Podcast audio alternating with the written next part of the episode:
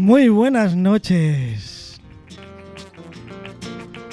Un día más aquí en tu sintonía favorita, en Onda Pro. Hoy sí que tenemos un programa muy, pero que muy especial. Si os han parecido emotivos todos los anteriores, que lo han sido, el de hoy sí que va a ser especial.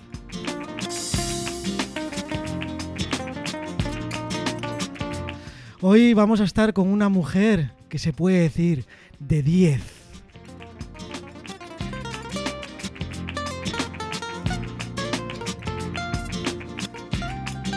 Hoy nos acompaña Marta Brulé y voy a hacer que ella se presente, que ella diga quién es, porque es muy especial para nosotros. Buenas noches, Marta. Buenas noches, chicos. ¿Qué tal? Muy contenta de estar aquí con vosotros en, en directo, en un, aunque sea en la distancia, en un lugar tan maravilloso como una tierra tan bonita como es Asturias. Sí, nos encanta. Para nosotros sí que es un placer. Buenas noches, Marian, que también estás ahí. Hola, buenas noches. Buenas noches, Meta. Bueno, supongo que ya te conozca mucha gente, yo creo que sí. Eh, tu nombre es Marta. Eh, cuéntanos, ¿quién es Marta Brulé? Bueno, Marta eh, pues es una mujer que acaba de cumplir 55 años y que su vida cambió hace eh, unos años atrás, en 2013, pues cambió mi vida así como dio un giro de 180 grados eh, a través, a raíz del cáncer que le diagnosticaron a mi hijo pequeño. Me cambió totalmente la vida, me cambió quién soy y, el para qué estoy aquí, ¿no? Entonces, siempre cuando me preguntan que, bueno, pues que, he estudiado, qué había hecho antes, digo, mi vida anterior es como si prácticamente no existiera, ¿no? La que soy, eh, soy gracias a, las experiencias que he tenido en la vida y lo que he hecho con esas experiencias, ¿no? Ese aprendizaje me ha hecho ser quien soy ahora y, lo que hago. Y sentirme muy orgullosa de mí y de la agradecida de la vida y con una misión, que creo que por fin he encontrado la misión eh, que tengo en esta vida y me la dio el cáncer infantil, aunque parezca paradójico decir eso, pero sí es así. Sí, lo, lo cuentas en tu libro, ¿no? Que, que, das gracias a ese cáncer, así entre comillas, por haber ocurrido. Sí, me cambió totalmente la vida. Es que bueno, en la vida a todos nos pasan cosas, pues más grandes, más pequeñas, más fuertes, menos fuertes, pero a todos nos pasan cosas. Y a veces pues nos ahogamos en un vaso de agua con cosas que nos parecen que son un mundo, que luego las vemos con la perspectiva de la distancia y dices, pues mira, pues no, no era para tanto, ¿no? En ese, momento. Pero cuando te llega una enfermedad grave y, te llega en, en la forma de tu hijo, pues eso es tremendo, ¿no? Porque yo siempre digo que cuando uno es papá o mamá, descubre dos emociones directamente el primer día, que es el amor incondicional, o sea, la sensación de amor más brutal, y el miedo más atroz. Y siempre estás como protegiendo a tu hijo, ese, instinto de protección, de darle seguridad, de que no le pase nada, digamos, nada malo. Entonces, ninguno estamos preparados para una, una situación como un diagnóstico de una enfermedad grave como es el cáncer en un niño, ¿no? en tu hijo en concreto. Y eso es algo que mm, depende como la actitud que tengas eh, o cómo te lo tomes, cómo aceptes la situación, esa, esa, nueva vida que te llega, pues lo llevarás de una manera o, de otra. Yo soy una persona optimista, positiva, alegre por naturaleza. Reconozco que efectivamente eso fue un terremoto brutal, un huracán de emociones, un bofetón en, puerta giratoria, eso que empecé varias bofetadas porque era como, ¿qué ha pasado? ¿En qué momento me he despistado?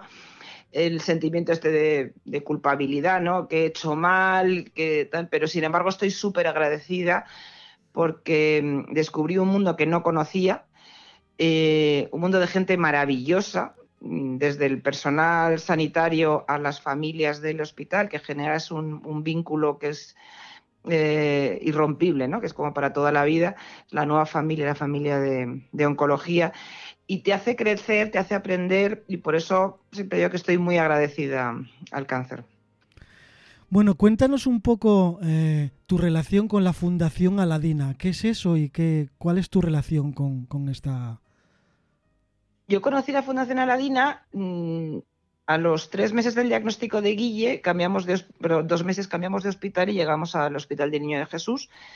Y, bueno, pues bastante angustiados porque la situación se había complicado. Nos habían dicho en el otro hospital que la, leucemia de Guille era incurable.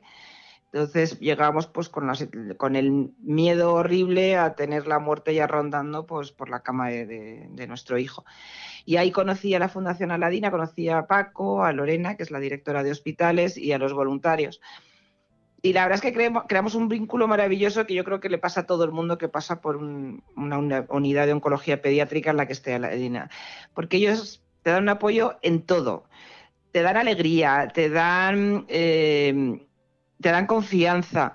Aparte que nosotros, por ejemplo, cuando a Guillermo le trasplantaron de, médula ósea, le hicieron el trasplante, hacía poco se había inaugurado la sala Maktub, que fue con la primera película que hizo Paco Arango, que es la sala de trasplantes en ese momento más moderna que había en España y una de las más modernas de Europa.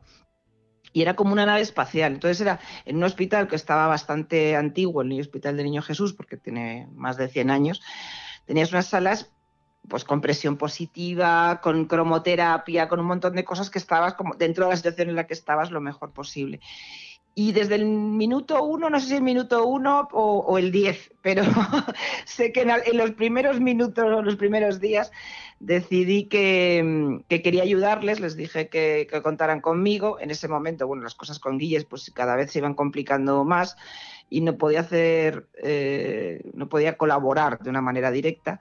Pero bueno, cuando las cosas se fueron pasando años después, pues decidí involucrarme como voluntaria, eh, pero no con los niños, sino les ayudaba, eh, digamos, desde la parte más de la gestión y dando charlas en colegios o en universidades o empresas sobre qué es el cáncer infantil y qué es la Fundación Aladina y todas las cosas buenas que hace. ¿no? Porque además lo viví, en primera persona, mi hijo recibió las mejores atenciones, o sea, mm, emocional y psicológicamente fue un cambio brutal, por ejemplo, los campamentos, tanto Barreston como Dynamo, uno está en Irlanda y el otro está en, Italia, son unos campamentos para niños con enfermedades graves de una fundación que creó Paul Newman y que en España lo financia Aladina. Entonces, durante una semana esos niños, cuando los médicos lo autorizan, obviamente, hacen una vida absolutamente normal, como si la enfermedad no existiera, solo que detrás hay un equipo médico, unas salas que están acondicionadas y preparadas para ellos. Entonces, es maravilloso porque yo recuerdo cuando mi hijo se fue a Irlanda, que claro, estábamos, Enrique y yo, muertos de miedo en el aeropuerto, diciendo, por Dios, se va una semana y sin teléfono. O sea, yo, mí me va a dar un pasmo. Y cuando volvió pegando botes dentro de, cómo estaba, con una sonrisa que es que literalmente era de oreja a oreja, cantando, dices, ostras, ¿qué ha pasado? O sea, sabes que... Y por eso yo soy incondicional. Mm, todas las fundaciones hacen una labor maravillosa, pero Aladina hace un trabajo y además cosas que no se ven, pues como por ejemplo la terapia del duelo, el acompañamiento de los padres, porque desgraciadamente hay, pues, hay un porcentaje importante de, niños que, que, el cáncer pues, se los lleva. Y, y, ese, ese, trabajo maravilloso de las psicooncólogas, ese trabajo, ese apoyo emocional tanto a los niños como a los familiares, porque nos olvidamos también que los niños con cáncer tienen no solo padre y madre, también muchos de ellos tienen hermanos y Aladina también eh, les apoya. Y entonces, bueno, pues para mí es una fundación maravillosa, hace una labor impresionante. Paco es un hombre que ojalá se pudiera replicar y hubiera más. Y estoy, me siento, para mí es un honor ser voluntaria de la fundación. Sí, Paco te ha acompañado siempre en todos los momentos, en cualquier hora, cualquier día, siempre estaba ahí, ¿no? Sí, o sea, hemos tenido momentos críticos, hubo varios, eh, que en el libro lo, cuento, y Paco ha estado ahí, y Paco está siempre cuando un niño se va, cuando un niño está muy malito, va a su calle una niña María que se fue hace poquito, eh, una adolescente maravillosa, y Paco le organizó estas fiestas en su casa con mariachis. O sea, es, Paco es impresionante. O sea, que podía no hacerlo, ¿sabes? Porque mucha gente monta fundaciones, pero no se involucra. Y, él está ahí, está ahí. Él no tiene, como dice él, no tengo mis hijos naturales, pero tengo mis hijos del hospital. Si al final tienes su familia en la fundación. Totalmente. Es que, es que Aladina es una gran familia, porque no solamente está la gente de la oficina, y la gente que trabaja en hospitales y los voluntarios, es una familia gigante porque eh, con los niños, los pacientes, los expacientes, varios expacientes ahora son voluntarios en los hospitales, varias mamás y papás que, incluso que han perdido a sus hijos son voluntarios en los hospitales o trabajan para la fundación. Muchos de esos niños han hecho eh, luego la carrera de medicina y la especialidad de oncología y colaboran a través de la fundación. O sea, es, es un vínculo que es una gran familia. Sí, bueno, como, como, como debería de ser cualquier fundación. sí, tú lo has dicho. ¿Cómo debería ser? Sí, porque al y hay de todo como en botica. Sí, sí, bueno. Pero eso en todos los sitios, en todas las profesiones, en todo. En todo... Sí. sí, sí, eso es la, la, vida, ¿no? Si la vida fuera de color de rosa, pues todo sería más fácil, pero, pero no es sí, así. Pero también a lo mejor a lo mejor también sería un poco más aburrida, ¿eh? porque si fuéramos, todos fuéramos así como muy happy y muy bien y muy tal, pues hay que tener un poco de todo, porque además cuando te, encuentras con, gente, a mí me pasa y lo hablábamos antes también contigo, ¿no? que eres una persona muy optimista y positiva, te pasa que hay gente que va, como digo yo, con la nube negra por encima, ¿no? Y todo el día, va siempre ve el lado oscuro, lo ve todo mal, así. Pues si no hubiera esas personas o personas como nosotros, no nos confrontaríamos, porque a mí me pasa con personas que son muy negativas, que así a priori me produce rechazo porque mm, no entiendo su, punto de vista, pero sin embargo me hacen crecer, porque veo que efectivamente hay, personas que lo pasan mal y que no saben, mm, no tienen herramientas para ver el lado bonito de, la vida, que es un poco lo que hago yo ahora, ¿no? que hago acompañamiento oncológico mm, desde mi experiencia como, como coach, y me doy cuenta que hay personas que solo ven el lado negativo, pero no, es porque sean negativas de por, por sí, de por sí, porque son así, sino porque les falta ver el otro enfoque. Entonces, ¿sabes? ¿sabéis esto, Mariana y Manu, que nos pasa el efecto espejo, ¿no? Que a veces ves en otra persona algo que no te gusta y dices, pues es que a lo mejor lo esto que no me, me, gusta de esta persona es porque lo tengo yo dentro, algo me está pasando aquí, ¿no? Sí, que luego al final, a ver, yo soy de los que todo el día sonrío, todo el día animo a la gente, digo hay que hacer esto, lo otro, no sé qué, pero también tengo mis momentos, ¿eh? Que a lo mejor no se ven en público, pero todo el mundo tiene momentos buenos y momentos malos. Sí, sí, claro, como yo digo yo, pegar puñetazos a las paredes si hace falta. sí, sí, sí, sí. Bueno, a lo mejor no tengo ese poder tan grande que tienes tú por esa situación que has pasado, pero bueno, cerquita, cerquita mm. estoy, ¿eh? Sí, pero mira, yo hace poco, eh, hace unos días, una persona que, que le habían regalado el libro para Navidad y me escribió por privado de Instagram y me decía, qué fuerte eres, yo sería incapaz, hablo de esta persona porque es lo, más cercano que, tengo en el tiempo, ¿no? Pero esa frase, esas palabras las he escuchado muchísimas veces a lo largo de estos años.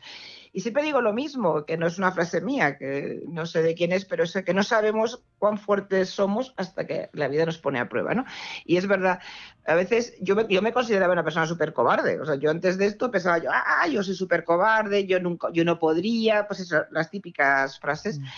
Y y no tienes otra opción. O sea, puedes tenerla, te puedes meter en la cama, ponerte a llorar y, no hacer la postura de la avestruz, pero, pero no es opción, o sea, porque en este caso tú no peleas por ti, porque si a ti te pasa algo, pues es tu opción, pues mira, me dejo aquí, no quiero saber nada y me deprimo.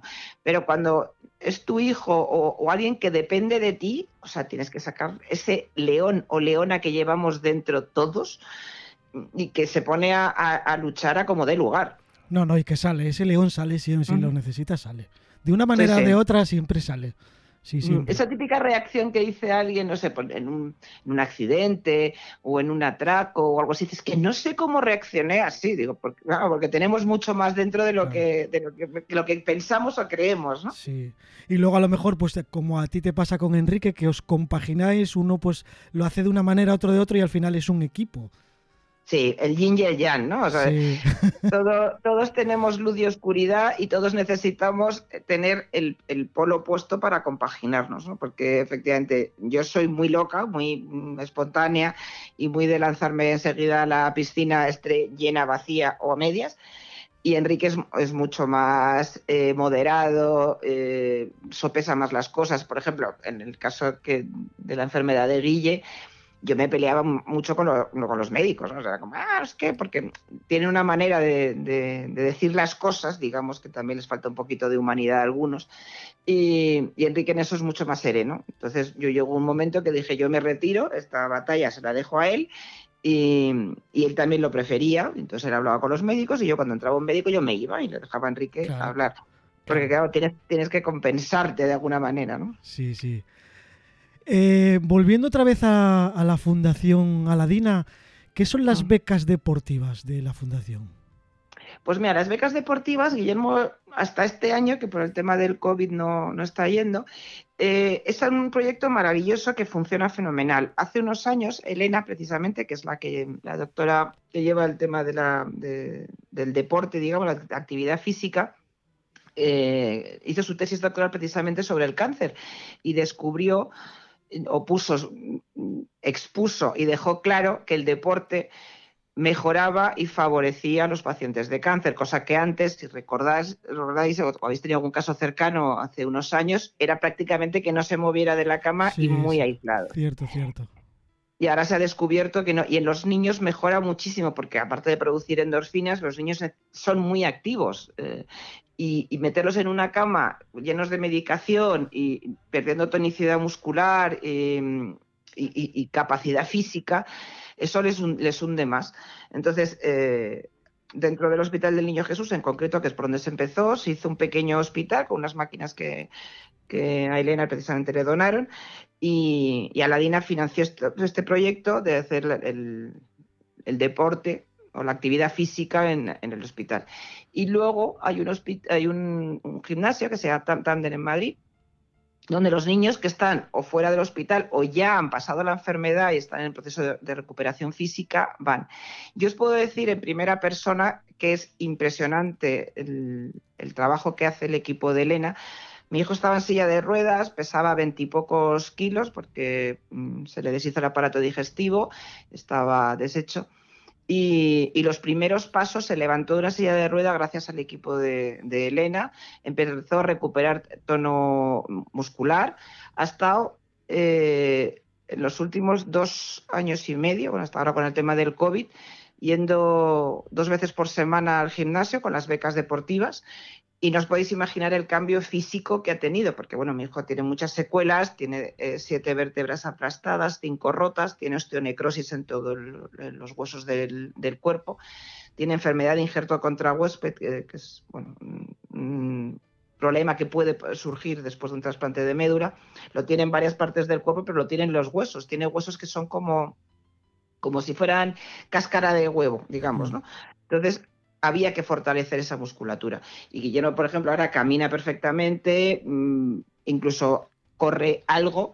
Y, sus músculos están fuertes y preparados para sujetar esos, esos huesos que están, están débiles, digamos. Sí, yo me di cuenta leyendo el libro Piedras en los bolsillos, que no sé si lo dije antes, eh, me di cuenta leyendo el libro que Guille, una vez que se propuso levantarse a andar porque quería viajar, porque quería fue cuando de verdad empezó a recuperar y a sentirse bien, a sentirse feliz y a superar los, esos retos tan fuertes que luego surgen, pero, pero que fue mm. muy importante la gimnasia y la alimentación. Absolutamente. O sea, yo tengo grabado la primera vez que más fue en el pasillo. Eh, Javier Javi, que es uno de los voluntarios de, de deporte, le puso unos conos en el pasillo. Y se levantó de la silla de ruedas al andador y primero hizo el recorrido con el andador. Y luego le, motivó con unos ejercicios que hacía, que era como subiendo unas escaleritas y tal, a dar sus primeros pasos. Y tengo grabado esos primeros pasos de Guille con que era como eh, cuando tu bebé va a dar los primeros pasos y le dices ven, ven, ven, bueno, pues un poco parecido. Y fue muy emocionante. Y luego tengo grabado también en vídeo, que es que más hace poco los vi los vídeos estos, en, unas, en, una, en una cinta de estas de, caminar, eh, con un, tenía una cámara de, de vídeo como tipo GoPro, una pequeñita hacia los pies, y en una televisión grande, arriba. Entonces Guillermo se iba viendo sus pies en la cinta, cómo se movían. Entonces, eso, yo recuerdo la cara de Guillermo, lo, vi en el vídeo todavía hace poco, la cara de motivación, de decir, me estoy viendo mis pies y mis pies se están moviendo y estoy caminando sobre una cinta. O sea, eso es, no tiene precio, o sea, es impresionante. Y luego además también eh, cuando van al, gimnasio se relacionan, se relacionan con niños o personas o adultos o lo que sea, que están en la misma, ¿sabes? Y esa sensación de no soy el único, ¿sabes? Hay gente que le pasa y se motivan unos a otros, es, es muy, muy beneficiosa. Y lo que tú decías de la alimentación, la alimentación es súper importante y por desgracia no en todos los hospitales eh, le dan la importancia que tiene. Y en oncología es muy importante, hay, cosas que se deben, eh, se deberían sacar de la dieta e incluir otras, ¿no? Porque la medicación, la, quimioterapia produce mucha toxicidad y hace mucho daño a los órganos. Entonces, a los órganos sanos me refiero. Entonces es muy importante la, alimentación, pero bueno, es algo que también está, está cambiando y poco a poco se van cambiando eh, mentalidades. Podríamos, podríamos pasar horas, la verdad, hablando de todo lo que hace la Fundación Aladina en sus centros, como quien dice, neurálgicos ahí, así como los que hay por, por, toda España, lo que se implica en esos centros, ¿no?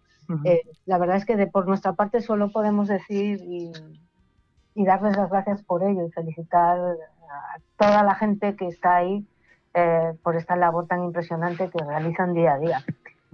Y para terminar mm, con Aladina, que es imposible porque todo, todo gira en, torno a ella, quería hacerte la pregunta, ¿cómo consiguieron eh, la, terapia, la terapia con perros? Bueno, fíjate, es que buena pregunta, porque eh, eso en España era algo impensable. Yo he vivido, nosotros hemos vivido muchos años fuera de España y en otros hospitales, en otros países, es muy normal. De hecho, en Estados Unidos, en las salas de urgencias, tienen eh, perros para que la gente que está esperando para entrar en los boxes o lo que la atienda el médico estén con menos ansiedad. Tienen principalmente labradores y, golden que se tumban al lado tuyo y, se dejan acariciar y baja muchísimo la ansiedad. Pero aquí en España, eh, que tenemos una medicina extraordinaria, una salud pública muy buena, pero tenían el concepto muy antiguo de no, un perro contagia, un perro es un foco de infección. De hecho, hay hospitales todavía a día de hoy que cuando hay una persona diagnosticada de cáncer le dicen que regale a sus mascotas, cosa que es bastante incomprensible. Pero eh, Paco, que es muy cabezón y consigue las cosas, y Lorena, que es la directora de hospitales, también hay hospitales que no acceden a ello, pero hay otros que dijeron que sí. y los que dijeron que sí, apostaron por ello se quedaron impresionados, la gerencia de, algunos de estos hospitales, del cambio exponencial en, la, salud, tanto física como emocional de los pacientes. Porque un perro en general da alegría, te pueden gustar más o menos, pero los niños en general tienen muy buena relación con los, con los animales. Y luego son perros adiestrados que son unos santos benditos, o sea, que aguantan lo que sea. Y, la sonrisa de los niños, un niño, yo recuerdo una, imagen de un niño en una silla de rueda y que llegó, llegaron los voluntarios con el, con el perro y fue ver al perro, además se produjo una especie como de, conexión. El niño en la silla de ruedas, que estaba así, pues como con cara de estoy en una silla de ruedas, estoy en un hospital, se echó para adelante, apoyó los brazos en, en los reposabrazos de las sillas y sonrió y el perro, que estaba como a 4 o 5 metros, le miró y empezó a mover la cola.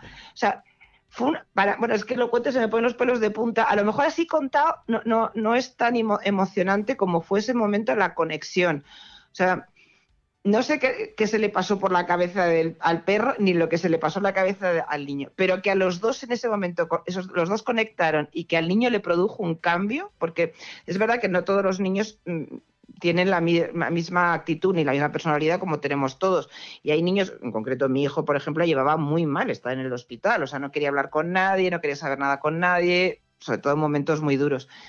Y, recuerdo que hubo un problema eh, en, el, niño Jesús y no sé, me acuerdo si era por unas fugas de agua o algo así. Y entonces una empresa que venía como a, a, detectar la fuga dijo que traían perros porque los perros se tumbaban donde había fuga de agua caliente y dijeron que de ninguna manera, que no podían entrar. Y yo decía, pero sí es maravilloso. Entonces, cuando vi esa escena de ese niño con ese perro, digo, si todos los gerentes de los hospitales tuvieran esta apertura de mental o vieran esta escena, estoy seguro que les cambiaría totalmente su, estructura mental o, su visión sobre la canoterapia. Sí, es que hoy en día hay demasiados mitos todavía falsos de cosas, ¿no? No solo en esto, sí, en, muchas cosas que, que no tienen, vamos, no, en, muchas, hay muchas.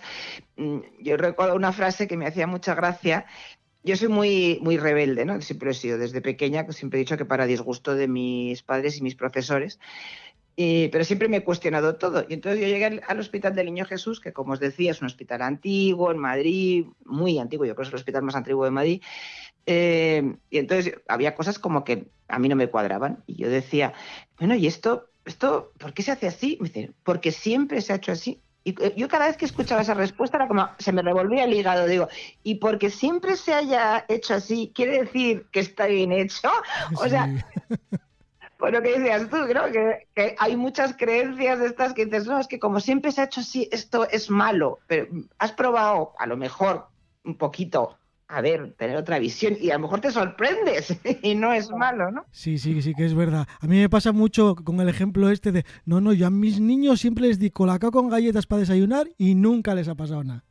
Ah, efectivamente. Bueno, y, de esas también las hay, de los que te dicen, a mí mi padre siempre me castigaba, de tal, no sé qué, o me daba una bofetada y no tengo ningún trauma eso lo dirás tú, si profundizamos un poco. sí, sí, sí, ¿Qué tienes ahí, no? sí, sí. Porque al final te daba esa bofetada para que no salieras o para que no bebieras o para que no sé qué, pero lo hacías igual. A ver. Sí, sí, el, el, artículo 33, esto no se habla porque lo digo yo y punto, ¿no? Sí, sí. sí, sí que es verdad. Eh, Marta, eh, conociendo la enfermedad en primera persona, como tú, ¿es mm. posible aprender a gestionar un cáncer? Sí, así, sí rotundo. Sí se puede aprender a gestionar. Como todo, es la, esa actitud. O sea, tienes que querer em, aceptar la situación. A ver, yo creo que la fase 1 y la más importante es la de la aceptación, que ah, es una, una, palabra que en general se entiende mal, porque la gente entiende aceptar como resignarse, no tiene nada que ver. Aceptar es que es algo que no, puedes cambiar, ¿no?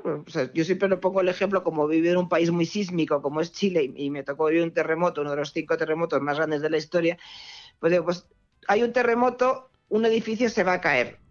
O sea, tú no puedes evitar que haya un terremoto, porque tienes que aceptar que hay un terremoto porque tú no puedes hacer nada, no le puedes decir a la tierra, ala, cálmate un poquito ahora que no quiero terremoto. Pero sí puedes eh, tomar la opción, opción de huir y que no se te caiga el edificio encima. Entonces, cuando tú, llega un diagnóstico de cáncer, creo que el paso uno exacto es aceptarlo. Pues ha llegado esto, ahora vamos a ver qué hacemos, qué actitud tengo ante, ante esta nueva situación. Puedo entregarme y decir, ah, me voy a morir y no sé qué, o, y meterme en la cama y no querer saber nada del mundo, o puedo pelearlo. Nunca sabes, yo, una frase que repito mucho y de hecho la tengo ya casi como lema mío, es como no sabemos cómo será el camino, pero sí podemos elegir cómo caminarlo. Entonces, mm, durante el proceso del cáncer hay mil y una eh, situaciones. Dos mil millones de emociones. Es una especie de torbellino de emociones que surgen todas y todas son válidas y es que además son humanas porque miedo, incertidumbre, angustia, eh, alegría, también sorpresa, tienes todas las emociones tienes, eh, eh, surgen. Ahora, aprender a gestionarlas se puede. ¿Que necesitas ayuda? También hay personas que, están, eh, que tienen herramientas naturales y aprenden a gestionarlo antes o, de mejor manera y otras personas necesitan pues ese apoyo o que te enseñen. Yo siempre decía cuando pasó lo de Guille que mm, a mí me hubiera encantado conocer a alguien como yo, que suena muy feo, parece muy autorreferente, pero me refería a alguien que me dijera, eh, mm, como el chiste, ¿no? Miénteme Pinocho, ¿eh? o sea, aunque sea mentira, pero tú, dime, que se puede, ¿sabes? Yo lo conseguí. Y yo, ah, vale, pues yo con eso, porque claro, a mí me decía todo, es que es imposible, es imposible. Pero, hombre, algún caso habrá habido en el mundo, o sea, los, los imposibles están hechos para, para, para, hacerse posibles, ¿no? O por lo menos para intentarlo. Entonces, gestionar las emociones es muy importante, porque es verdad que si tú dejas, y eso nos ha, nos ha pasado a todos en mayor o menor medida en, en alguna situación, si tú dejas eh, que el miedo entre, le abres las puertas al miedo así mm, de par en par, es difícil sacarlo, porque el miedo es paralizante, el miedo es bloqueante, el miedo arrasa con todo, te controla tu mente y a la mente le encanta el miedo, porque em, se alimenta de él. Y entonces hay que aprender a, gestionar, a ver qué está pasando. Yo, y es verdad que llevaba muchos años digamos, como preparándome para esto, ¿no? Me encanta la meditación, he hecho muchas cosas de desarrollo personal, muchos cursos, pero porque me gustaba simplemente. Y eso me, Enrique siempre lo decía, te has estado preparando los últimos 20 años para lo que venía. Y eso me ayudó mucho. La respiración, por ejemplo, pues cuando me entraba sensación de angustia y miedo, que he tenido muchas, o sea, porque yo he vivido situaciones muy críticas y muy dramáticas con Guille, era respirar, contener la respiración, luego exhalar y ya, ya sabes, como ya bajaba esa ansiedad o ese miedo, ya, y ahí empezaba ya a caminar de nuevo y a sonreír. Porque claro, a mí mi hijo no me, hablo de mi hijo como puede ser el hijo de cualquiera. O sea, los niños lo que necesitan es que tú le des seguridad. Y de hecho, los niños en estas circunstancias te están escudriñando el alma. O sea, te miran y te observan todo el rato. Porque claro, si a ti te ven sonreír y te ven, comillas, tranquilo, pues van a decir, ah, bueno, pues si mi papá o mi mamá están tranquilos y sonreír, es que las cosas no están mal. Pero si a ti te ven eh, llorando con cara de angustia, mm, rezando el rosario, pues se asustan. Entonces es importante aprender a, gestionar las emociones. ¿Cómo, cómo es el trabajo? Bueno, tiene un poco de, relación con esto que acabas de decir ahora, pero ¿cómo, cómo es el trabajo de, coaching para un mm. paciente y para un familiar? Eh, bueno, desgraciadamente en España hay muy pocos eh, coach oncológicos. Eh, hay algunos que no tienen experiencia con cáncer, prefiero esa experiencia vital, y hay algunos que han pasado, adultos que han pasado cáncer. Yo en mi caso, pues lo he pasado como, mamá y, también tuve el diagnóstico hace dos años y medio de cáncer yo. Entonces, yo lo hago desde la experiencia mía vital, también cómo soy yo y luego las herramientas que me ha aportado el, máster en coaching, sobre todo gestión emocional y en, en PNL. Entonces, el, acompañamiento oncológico yo creo que debería ser, mm, digamos, casi hasta obligatorio en los hospitales. Porque una cosa son los psicooncólogos que hacen una labor extraordinaria, pero cuando estás en unas circunstancias así, muchas veces lo que necesitas es hablar con una persona que haya pasado lo mismo que tú, que te entienda, que empatice contigo porque, porque sabe lo que estás viviendo, porque pasó lo mismo que has pasado tú o muy parecido. Entonces yo, por ejemplo, en mi caso, yo utilizo mucho de herramienta de, coaching la, escucha, la escucha activa, que es una escucha, todos sabemos escuchar más o menos, pero la escucha activa es que escuchas con todo tu cuerpo. Es que estás totalmente presente, estás ahí, estás acompañando de una manera que la persona que, a la que estás acompañando se siente mucho más relajado y, puede hablar sin juicio, porque a mí me pasó, por ejemplo, eh, yo tenía la muerte de Guillermo, estaba ahí, la muerte la teníamos rondando la cama, como decía antes, todos los días. Y, yo necesitaba hablar de la muerte. Y a mí nadie, me dejaba mm, hablar de la muerte, lógicamente por, un, instinto de protección y de cariño. Y una vez recuerdo que discutí con mi hermana Silvia, que es la tía Sibi del libro, que ha sido mi gran apoyo, y, le dije, déjame hablar de, la muerte, necesito verbalizarlo, necesito hablar de ella. O sea, es algo que puede pasar, está aquí. Entonces, a mí me pasa, por ejemplo, ahora como, como coach, pues eh, esos miedos, el miedo a la muerte, a lo que pueda pasar, lo hablas. Entonces, yo las herramientas que les enseño es a vivir al momento presente. Les dejo hablar, que me cuenten, que, que, vacíen su corazón, su alma, todo lo que tienen dentro, y luego les doy herramientas para manejar eso, ¿no? Que la muerte está ahí, pero tú no sabes, ni tú, ni yo, ni nadie, lo que va a pasar mañana o pasado. En este momento, ¿cómo está, por ejemplo, este caso, pues el niño, la niña, o tú como paciente, ¿cómo te sientes? Pues estoy bien, o estoy regular, me duele esto, tal. Eh, pues pon el foco en cómo estás ahora, no en lo que puede pasar, porque puede pasar o no. Entonces, el, coaching es, creo que es una gran ayuda eh, sobre todo, mm, repito, si, viene de la experiencia vital. A mí me pasa porque mucha gente pues, que ha leído el libro pues me contacta a través de redes sociales y me cuenta, ¿no? Pues mm, hace poco una, me escribe, me dijo, mi hermana le han diagnosticado un cáncer de mama y, no sé cómo tratarlo, no sé cómo acompañarlo, no sé qué hacer. Y le, dije simplemente, no tienes que hacer nada, estate ahí. Con que estés ahí acompañando, ya lo estás haciendo todo. Eso es una herramienta de coaching maravillosa. Entonces, es el estar mm, con, el cuerpo y con el alma. Y luego hay una herramienta que es maravillosa y que esa la tenemos todos, que ahora no lo, lo podemos practicar, que son los abrazos sin palabras. Un abrazo es la cosa más sanadora y relajante que puedas encontrar. Un abrazo, como digo yo, un abrazo sin palabras que lo dice todo. Porque esa persona que se está pasando mal necesita de alguna manera reconfortarse y a veces las palabras de aliento no utilizamos las, las correctas, no sabemos. Entonces, un buen abrazo mm, reconforta muchísimo y, y, dejar llorar. otra cosa que también tendemos a, a, proteger a nuestros seres queridos es no dejando llorar. No, no llores. Sí, sí, llora. Deja, que, fluya, que salga todo, porque si no, eso se queda dentro y uno tiene que, aprender a, sacar. Entonces, creo que el acompañamiento debería ser, eh, como decía hace un momento, casi obligatorio en los hospitales para poder, las personas que están ahí, sentir, saber que tienen a alguien con quien hablar en algún momento. Y además tenemos las redes sociales, tenemos un montón de medios de comunicación ahora que no hace falta estar eh, presente físicamente. Se puede hacer pues a través de una videollamada de WhatsApp. a sí, hay mil, cosas, sí claro, a una llamada de teléfono.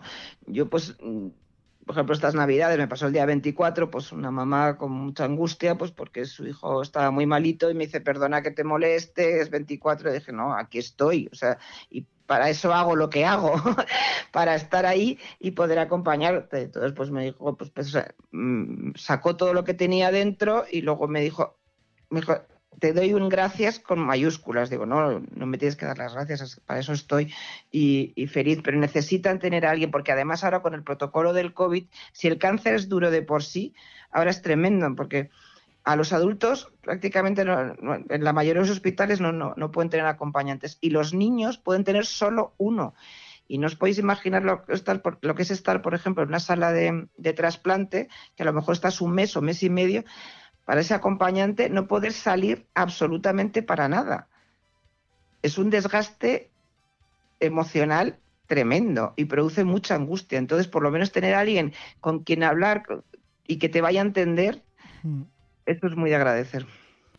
Cuando das charlas eh, con esa realidad que viviste con Guille, ¿cómo reacciona un niño cuando le explicas lo que es un cáncer? Bueno, depende de la, de la edad del, niño, ¿no? Los chiquititos, eh, pues es un poco más así como un cuento, pero es impresionante. A mí me fascina dar charlas en colegios porque de todas aprendo algo. O sea, porque es increíble las reacciones de los niños. Mm, yo, yo siempre practico, eh, eh, o sea, parto desde la, de la empatía, ¿no? O sea, les digo, a ver, ¿quién de vosotros ha estado más de 10 días ingresado en un hospital? ¿Quién ha estado más de un mes? Siempre hay alguno pues que ha estado. Entonces les pregunto, ¿y cómo es estar tanto tiempo en un hospital? Entonces, pues una lata, un rollo, no me gusta, no sé qué, mm. la comida es muy mala, típico, ¿no? Pues imagínate eh, que estás tres, cuatro meses seguidos. Entonces, ¡hala! ¡Qué horror! Y, empieza una, pues yo una vez tuve asma y estuve diez días y, ya me quería ir a casa y no aguantaba más. Es que empiezan como a empatizar, ¿no? Y, luego les, y, luego les hago ver que los efectos de la medicación. Entonces les pregunto, ¿hay alguno que alguna medicación os hacía sentir mal? Pues sí, me daba dolor de tripa o no sé qué, me daba mm, dolor de cabeza. Entonces empiezo a explicar los efectos secundarios de la quimio y les digo una cosa que repito siempre, que cuando veis a un niño, cuando veis a un niño sin pelo, no es, no es que el cáncer le haya quitado el pelo, es que la medicación, igual que a ti te dio dolor de tripa y dolor de cabeza, ha hecho que se les caiga el pelo.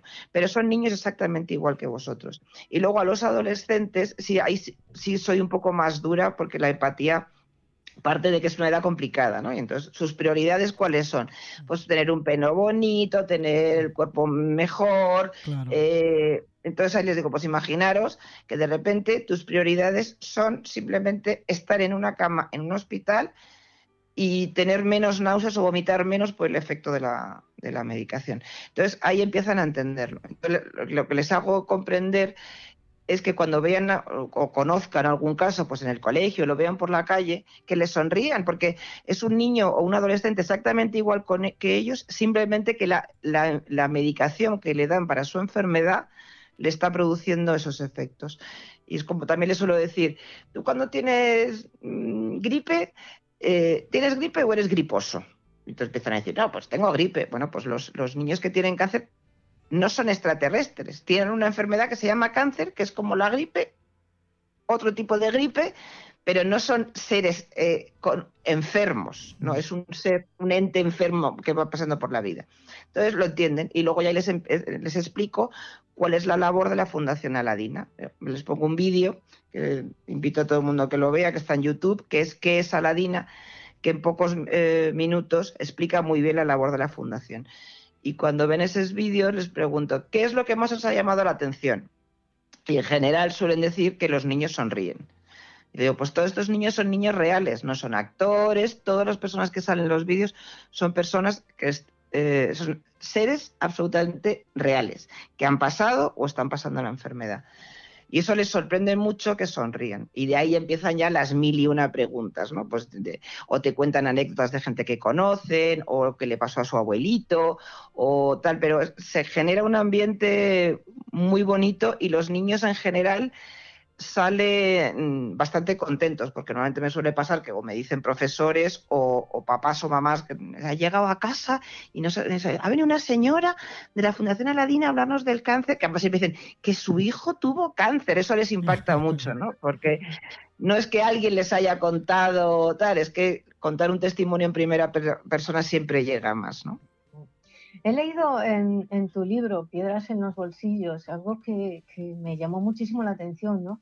Y es el, consentimiento eh, mm, que, un niño de, 12 años tiene, tiene que, dar. La verdad es que me quedé un poco así como diciendo, pero con 12 años realmente tiene un niño idea de lo que está afirmando, de todos esos mm, nombres eh, que, ni yo mm, conozco. Y luego hay otra pregunta también que, quería eh, formularte es si en Chile eh, sigue, ya existe el, banco de... De médula. De médula. Sí, a ver, voy a la primera. Es que según te estaba escuchando, se me ha puesto los pelos de puta. Esto es con lo que decía Manu antes, que hay cosas como que no tienen mucho sentido y que se siguen haciendo. Bueno, que un niño con 12 años que no tiene criterio para nada, porque además, o sea, no puede ni ni viajar solo, quiero decir, a otro país, la autorización de los padres, eh, no puede hacer un montón de cosas porque es menor, absolutamente menor, que firme un consentimiento. y esto de aquí, si me está escuchando algún médico, pues también para que le den una vuelta, y sobre todo, más que un médico, que le den una vuelta los estamentos oficiales, consejerías de sanidad, ministerio, etcétera. Un niño con 12 años, leer una cantidad de palabrejas extrañas, y que encima les estarán hablando de todos los efectos secundarios que pueden tener, de, los porcentajes de éxito, o sea, de los niños que, fallecen o no de esa enfermedad que tienen, que se lo tenga que leer y lo tenga que firmar, yo ese día lo recuerdo con horror. Creo, bueno, sé que en algunos hospitales no se hace, eh, pero la, obligación sí es, y creo que, que que hay un proyecto de cambiar este, este formulario, digamos, por una cosa eh, más light, ¿no? Más mm, suavecita. Pero me sigue pareciendo una barbaridad. O sea, que lo firmen los padres, estoy de acuerdo.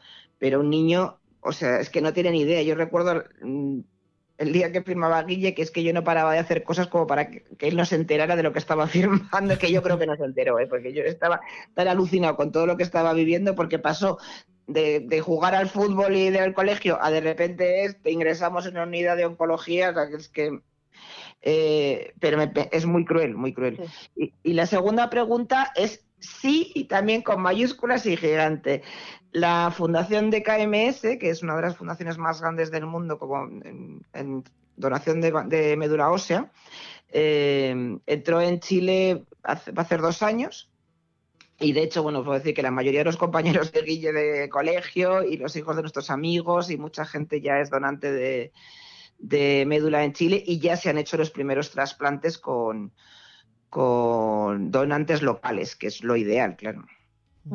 Nos has contado antes que te ha cambiado mucho la vida, la vida desde, desde marzo de 2013, pero desde la publicación de Piedras en los Bolsillos, ¿te cambió la vida en algo? Sí, mucho, también. Esto ha sido como diferentes eh, etapas.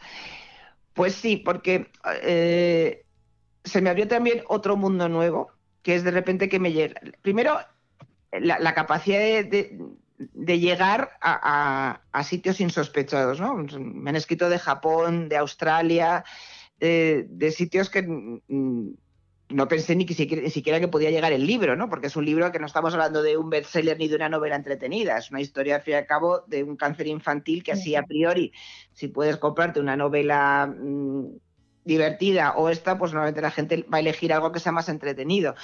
Eh, me sorprendió mucho esa, esa, capacidad de llegar a personas que de otra manera no puedes llegar, ¿no? Me sorprendió mucho la reacción de la gente. Eso fue al principio, ¿no? Yo estaba alucinada. Bueno, ver mi libro en una librería, que fue en la casa del libro, que fui a sacar fotos y todo, no me lo podía creer. Era como, nuestra historia está aquí. Y, lo que más me impactó y lo que más me ha cambiado es nuestra historia ha, ha servido y sirve para algo. O sea, sabes que tiene un sentido todo lo que nos ha pasado, todo lo que ha vivido Guille, lo que he vivido yo como madre, lo que hemos vivido todos como familia, está ayudando a otras personas a sentir mm, lo que os decía antes, no estoy sola, no soy la única, ¿no? y sentirse identificados. Eh, yo he tenido cosas impresionantes que me han llegado de familiares, de gente desconocida, obviamente, que me han dado las gracias por el libro. En general, he visto algunas pues las, reseñas en, internet que, escribe la gente y es muy positivo. Y sobre todo también gente no relacionada con el cáncer, que eso me impactó muchísimo. Porque gente que me ha dicho, es que no hace falta tener cáncer infantil, no hace falta que te pase una cosa tan gorda como para leer este libro. O sea, es algo que te hace cambiar y te hace darte cuenta de lo que es realmente importante en la, en la vida. Y luego el libro me ha regalado personas maravillosas y cosas maravillosas. Yo puedo decir que este año 2020 para mí ha sido un gran año. Mi madre falleció por el COVID. Tengo aquí la fotógrafa con ella justo delante de mí, que siempre me acompaña. Pero me han pasado cosas muy buenas. Eh, he conocido a gente maravillosa. He tenido la oportunidad de estar en sitios que de otra manera no hubiera llegado. Eh, no sé cómo decirlo. He tenido experiencias impresionantes y sobre todo lo que más me ha regalado a mí, a mí como Marta, es creer en mí. De repente darme cuenta que va a sonar un poco raro y, creo que no lo he dicho nunca en una entrevista, bueno, no creo, no estoy segura, ¿no? sirvo para algo, no sé cómo explicarlo. Bueno, cuando te pasa una cosa de estas, el varapalo emocional es muy gordo. Hoy lo contaba en una sesión que tenía esta tarde, yo lo comparo con el, estrés postraumático, ¿no? Con, por ejemplo, los soldados que van a la guerra, estás en el fragor de la batalla y estás arriba, con la adrenalina a mil, te pueden disparar y no sientes dolor. Y estás ahí durante, pues no sé, un día, dos días, meses, semanas, años, depende, ¿no? Y luego vuelves a tu casa porque te mandan, porque la guerra ha terminado, por lo que sea, o porque mm, te devuelven. Te vas a tu casa la vida en tu casa sigue igual, en tu entorno, tu ciudad, tu pueblo, pues todo el mundo lleva a los niños al colegio, se toma un café, va a trabajar, se ríe, se toma una cerveza en un bar, y tú es como, yo, yo no soy la persona que era antes, soy otra. Y, y, no sé dónde, como dicen en Chile, que me encanta esa expresión en América en general, no sé dónde estoy parada, no, no, sé mm, dónde. Sí, sí. Es como. Y, y es muy raro, es una sensación de soledad y de inseguridad y de decir, yo ya es que no tengo nada que hacer en mi vida. Entonces, a mí el libro en este año, y esto es la verdad que es la primera vez que lo, cuento en público, eh, es decir, sirvo para algo. Todo esto que, me ha pasado tiene un sentido. Y es lo que os decía al principio de la entrevista. He encontrado la misión en mi vida. O sea, sé para qué sirvo y sé para qué estoy aquí. Y es para poder ayudar a otras, personas que estén pasando por lo mismo o por algo parecido. Muy bonito. Eh, ¿Cómo sigue Guille? Y sobre todo, ¿Cómo está Marta? bueno, Guille le estoy escuchando ahora mismo, que está aquí fuera del jardín, que debe haber como tres grados bajo cero, con, dos amigos que estaba paseando el perro.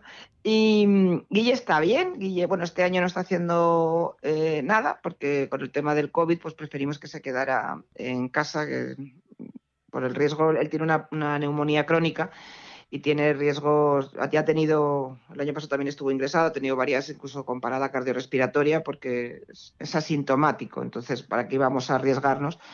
Así que está aquí. Él es, un chico, bueno, ya tiene 20 años, eh, feliz, tiene grandes amigos, que los tiene desde la... Por los niños que conoció cuando llegamos de Chile ese año que le diagnosticaron, son sus mejores amigos, que es con los que están aquí, que le han apoyado, incondicionalmente, pues tiene sus ilusiones, mm, que sacas el carnet de conducir, le gustaría, que siempre se lo ha soñado desde pequeño, el ir a Australia, estudiar, inglés a, Australia, que en algún momento pues lo hará, y, lleva una vida pues relativamente normal. Y yo, pues yo estoy bien, yo estoy, soy una persona agradecida de la vida, súper agradecida. Creo que la vida me ha regalado un montón de cosas maravillosas y esto considero que es algo maravilloso porque mm, me ha hecho crecer, me ha hecho aprender y, y me ha hecho ser quien soy.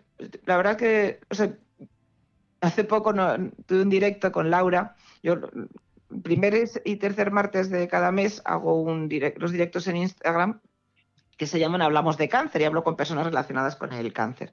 Y, el último que tuve, el penúltimo, fue con Laura, que es la presidenta de, otra fundación, El Sueño de Vicky. Ella, Vicky, falleció y estábamos hablando de eso, ¿no? De cuando ya has hecho, haces lo que como a lo que has venido, después ya me puedo morir. Y yo me sentía así, yo decía, bueno, yo ya he hecho todo lo que tenía que hacer, yo ya me puedo morir en cualquier momento.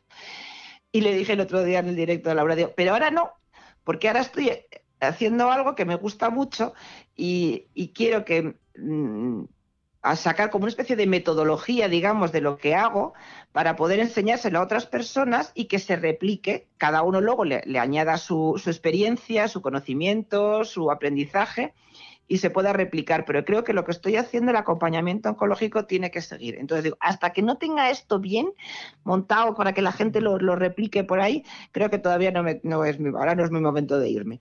Pero una cosa que aprendes mm, importante de esto es eh, a, perderle el miedo a la muerte. Yo nunca lo tuve, ¿no? Pero sí tenía respeto. Pero cuando tienes la muerte tan cerca, entonces eh, mm, te empiezas a plantear cómo nos educan, ¿no? sobre todo en, las pues, culturas más occidentales, que, nos alejan de la muerte. O sea, salvo que vivas en el campo y tengas una relación así como más con los animales y tal, en general la gente de las grandes ciudades, la muerte es como tabú. Y si hay algo que tenemos claro y es real, es que nacemos y, morimos. O sea, lo demás puede ser miles de variables. Y, entonces es importante estar, a gusto contigo mismo, estar satisfecho de lo que haces y, vivir y disfrutar cada minuto de lo que estamos aquí. Sé que lo cuentas en el libro, eh, que sigo recomendando encarecidamente leer ese libro, estés en contacto con el cáncer o no, es indiferente. ¿Crees en los milagros?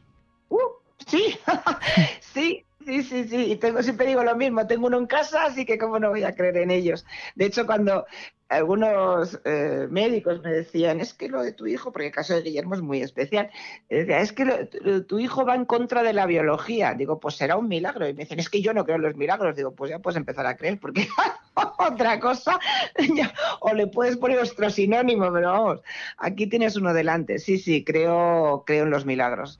Y mm, sin ninguna connotación religiosa, a veces me pregunta que si soy una persona con mm, mucha fe eh, eh, religiosa y tal. Digo, no, no, me considero una persona muy espiritual, eso sí.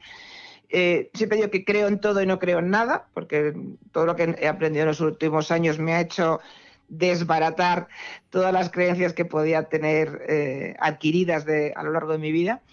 Pero, pero he aprendido a digamos, es que no sabría qué palabra decir, no sé, a disfrutarlo todo. Sí, porque utilizabas luego métodos naturales, el reiki al final. Eh, mm. ¿Tú crees que eso funciona así, no? yo creo que todo. Mm, hace un momento de la fe, ¿no? Todo lo que tengas fe, da igual lo que sea. Tú puedes tener fe en que, mm, no sé, eh, en la pared de tu casa, porque te da seguridad, te da confianza. Digo eso porque es lo que tengo delante ahora mismo. Eh, todo es la, es la actitud con lo que, la intención con la que hagas las cosas. Creo que la alimentación es súper importante. Yo creo a ojos cerrados en la medicina integrativa, creo que suma la medicina moderna y la medicina, digamos, eh, tradicional, en el sentido de medicina natural, creo que son, absolutamente complementarias. Eh, el Reiki me parece una herramienta muy buena, relaja muchísimo. En, algunos hospitales se sigue haciendo, en otros se, quitó. también, bueno, pues por un tema de, normativas y cosas de estas. Pero, pero sí, yo creo que yo creo que todo suma. O sea, todo suma. Si es que al final, independientemente de la enfermedad, creo que la positividad ayuda en más de un 50% a curarte, ¿no? O por lo menos a tener un, en la vida mejor. Totalmente de acuerdo. A mí una vez me dijo un médico que, el optimismo y la oncología eran malos compañeros de viaje. Y yo decía, oh, vaya, esto, digo, mm, me pareció surrealista. O sea, el ver la, vida desde un lado positivo, con una actitud positiva y optimista, también obviamente realista, porque tampoco te vas a ir a poner, es que, bueno, quiero volar, voy a volar y como soy muy positivo lo voy a conseguir, ¿no? Pues, no pero sí ayuda muchísimo la actitud, el, humor. El humor es vital. O sea, cuando estás enfermo eh, o en cualquier situación de la vida, pero el, reírte de, ti, reírte de tu entorno, aunque a veces es humor negro, pero es muy sano. Yo siempre digo, eh, que tampoco es frase mía, pero me la, adopté como mía, que mm, matan más los diagnósticos y los pronósticos que las propias enfermedades. Sí, eso lo pones en tu libro, eso me llamó mucho la atención. Sí, eh, es que a ti te dicen, o sea, imagínate cualquiera de los dos, María, por ejemplo, a ti, yo soy médico, tú vienes, me dedo meñique desde hace un par de días, uf, pues es que eso, mira, vas a tener una mielitis, que es eso va a ser una infección, te va a subir, va a ir a la sangre, te va a producir una sepsis, te vamos a meter en la UCI, pero eh, probablemente no vivas más de 10 o 15 días te hunden la miseria. Ya te han puesto un nombre, una etiqueta a un dolor que tenés en el dedito, que se me me duele el meñique, oiga, y ahora de repente me dice usted que voy a entrar en la UCI, me va a producir una sepsis y probablemente me muera. Pues claro, tienes que ser, tienes que tener una fortaleza interior muy grande para decir, no, esto no, esto no va a ser así. Lo normal es que ya la mente se pone en funcionamiento y dices, no, pues es verdad, claro, es que llevo varios días con el dedo así y ahora empiezas a ver ya que no es el meñique, ya es como que la muñeca, pues la verdad es que si muevo la muñeca noto algo raro y, la, y, yo creo que tengo un poco de fiebre y ya ahí estás enfermándote literalmente. Sí, sí, eso es verdad. Entonces, yo hace poco hice, es que no lo tengo aquí porque tengo el ordenador cerrado, pero hice una, lo tengo en un, post en, Instagram. Una vez le escuché a Paco Arango eh, decir, contarle a un niño que si a la palabra, o sea, al cáncer, en vez de cáncer, se lo llamara regaliz, pues sería muchísimo mejor, ¿no? Y entonces me hizo gracia y, me dediqué, a mí me gusta mucho, siempre me gusta escribir, siempre estoy llena de cuadernos y, lápices y escribo. Y, saqué un acrónimo sobre la palabra cáncer. Bueno, si pito a que lo veáis en, lo tengo en mis redes, pero bueno, mm. para que veáis un poco el contexto, quiero decir. Y, es como todo darle la vuelta. A mí me dice, tiene usted cáncer y el cáncer suena como me voy a morir mañana, voy preparando el testamento y el entierro ya o me espero un par de días. Eh, si tú le das la vuelta y dices, bueno, pues a ver qué significa cáncer. Pues C, mm, pues eh, lo digo ahora por decir, lo, primero que me sale, creatividad, crecimiento. A, pues amor, a lo mejor me tengo que querer más a mí mismo. Eh, N, negación, no, no lo voy a negar, lo voy a aceptar. C, conocimiento, me voy a conocer más. E, esperanza. R, mm, no sé, remisión, que es lo primero que me ha salido, ¿no?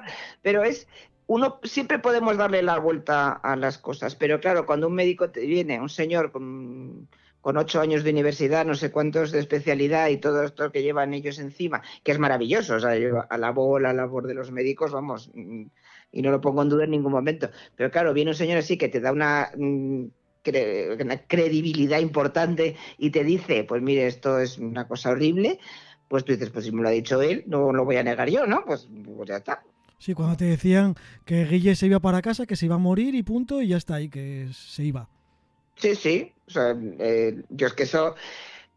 Eh, las barbaridades que escucho. Mira, no, no, voy a hablar de Guille ahora. Yo os voy a contar una anécdota. Cuando me diagnosticaron a mi cáncer, hace dos años y medio, un adenocarcinoma de útero, eh, pues bueno, pues fui a varios oncólogos, estuve pidiendo diferentes opiniones, porque es un tipo de cáncer que es muy raro, además, hay muy pocos, eh, hay como 100, 114 casos en España en ese momento había, o sea, eran muy poquitos. Y entonces eh, hubo uno que me miró así y, me, venía recomendado por una amiga, ¿no? Y me dice, siento que nos conozcamos en tan lamentables condiciones, situación. Y yo, joder. Y le dije a Enrique, digo, vete llamando a la funeraria porque me deben quedar tres días. y, sin embargo fui a otro que fue el que me operó y yo si tuviera que tener la enfermedad, que ya no nombró la palabra cáncer, me dijo, querría tener esta.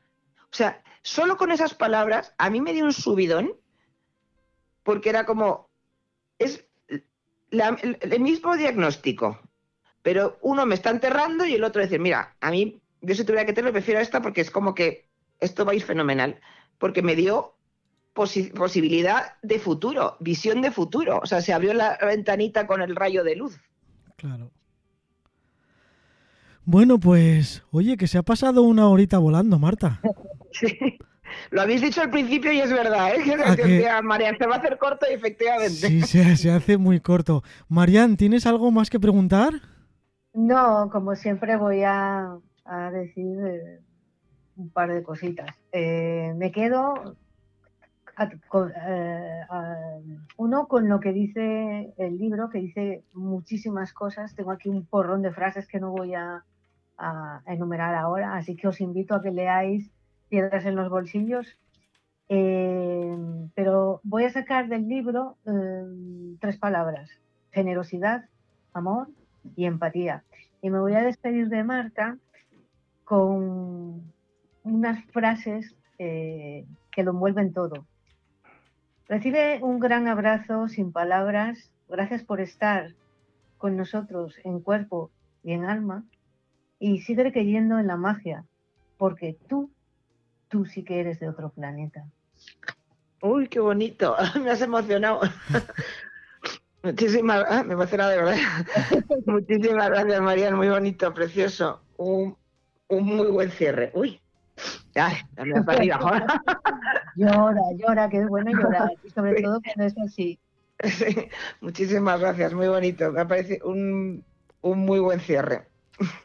Perfecto, como tú. bueno, pues. ya sabéis, podéis contar conmigo cuando queráis. Esto es un placer. Me he sentido literalmente como si estuviéramos sentados los tres en un salón, en el salón de vuestra casa, tomándonos algo calentito por el frío. De verdad, muy, muy agradable, encantada.